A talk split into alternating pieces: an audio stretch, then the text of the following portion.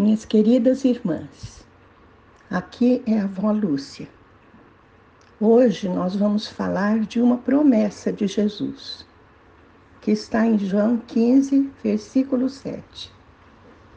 Se vocês permanecerem em mim e as minhas palavras permanecerem em vocês, pedirão o que quiserem e lhes será concedido.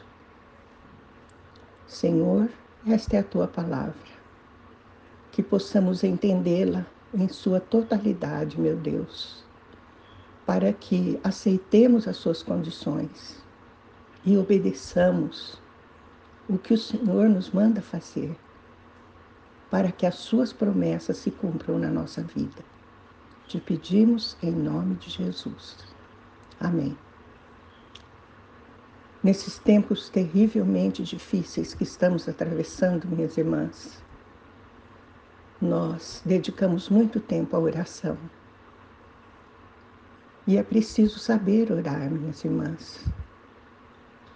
Às vezes, quando ouvimos alguém orar, algo que nos toca o coração, vamos acrescentar o nosso amém. E quando sabemos de alguém que está em situação difícil, dificílima, dificílima até, às vezes à beira da morte. Vamos orar com toda a intensidade. Aqui nós temos versículos que nós vamos comentar sobre as promessas de Jesus sobre a oração. Algumas promessas só, porque temos muitas. E a palavra de Deus é repleta de orientações sobre a oração, sobre como orar, quanto devemos orar. Oramos, orai sem cessar, a palavra diz. Isso significa estar ligada no Senhor, estar em unidade com Ele, ver com os olhos dele, sentir com o coração dele olhar para a situação toda que estamos vivendo e que é permitida pelo Senhor, minhas irmãs. Não se esqueçam disso. A palavra de Deus diz que nenhum dos seus desígnios fica frustrado. Então, vamos prestar atenção nisso. É permissão do Senhor. Ele está nos sacudindo, ele está nos atraindo para Ele cada vez mais. O Pai está nos atraindo para Jesus. É hora de salvação e é hora de milagres também. Porque vemos muitos milagres sendo realizados pelas intercessões dos irmãos. Vamos nos juntar a eles nessas intercessões. Então, João 15, 7, que acabamos de ler, diz que tudo que nós quisermos, nós podemos pedir e nos será concedido. Isto é uma promessa. Mas existem duas condições nesse versículo. Se vocês permanecerem em mim e as minhas palavras permanecerem em vocês.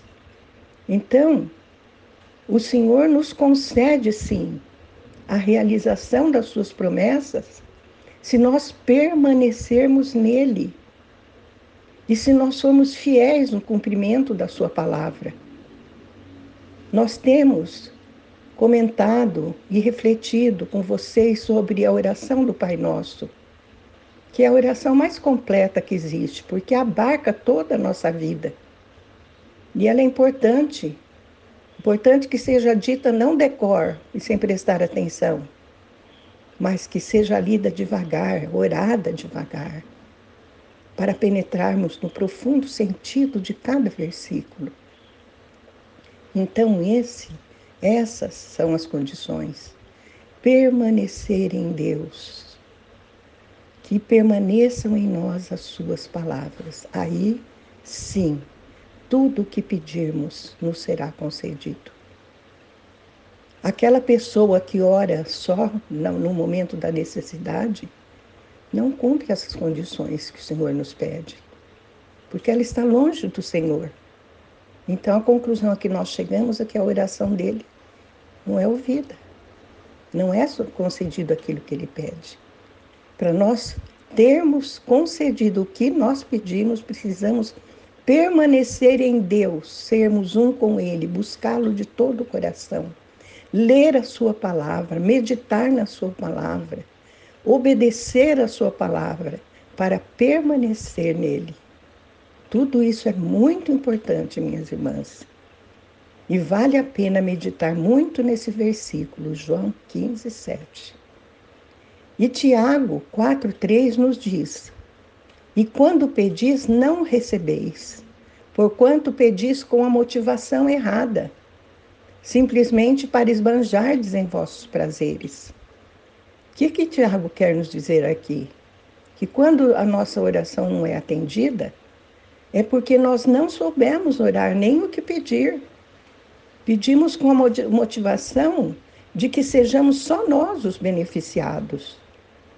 E o Senhor não nos manda fazer isso.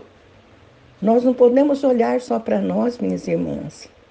Não podemos querer ser o centro da humanidade e achar que a nossa dor é maior que a dor do irmão. Não.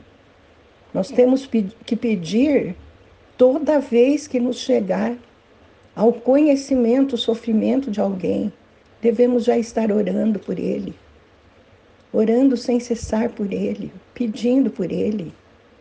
O que o Senhor faz chegar ao nosso conhecimento era para que a gente tome uma atitude a esse respeito. E a nossa atitude mais correta é a atitude de orar, orar pelos necessitados, não para simplesmente aquilo que nos faz bem, não só para o nosso próprio benefício. Entenderam, minhas irmãs? Nós temos que estar voltados para os outros. Nós temos que cumprir aquele mandamento: amai ao próximo como a ti mesmo. Judas 1, 20 e 21 diz assim: Vós, porém, amados, edificai-vos na santíssima fé que tendes, orando no Espírito Santo. Que maravilha! Ele chama a nossa fé de santíssima. Nossa fé é santíssima, minha irmã. E nós temos que ser edificadas nela. Que maravilha ser edificadas na fé. Como que isso acontece? Orando no Espírito Santo. Temos habitando em nós um advogado, um ajudador, um conselheiro que nunca falha o Espírito Santo de Deus. Antes de orar, vamos sempre recorrer a Ele. Vem, Espírito Santo, em socorro da nossa fraqueza, porque não sabemos como orar. E aí Ele vem orar em nós e através de nós. Amém?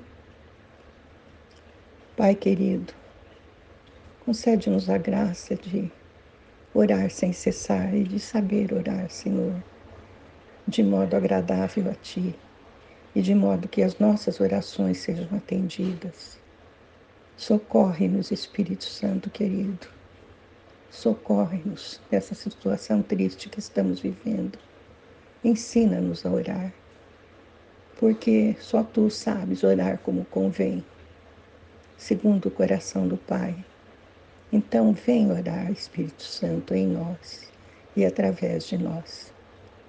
Tudo isso nós pedimos em nome de Jesus. Amém.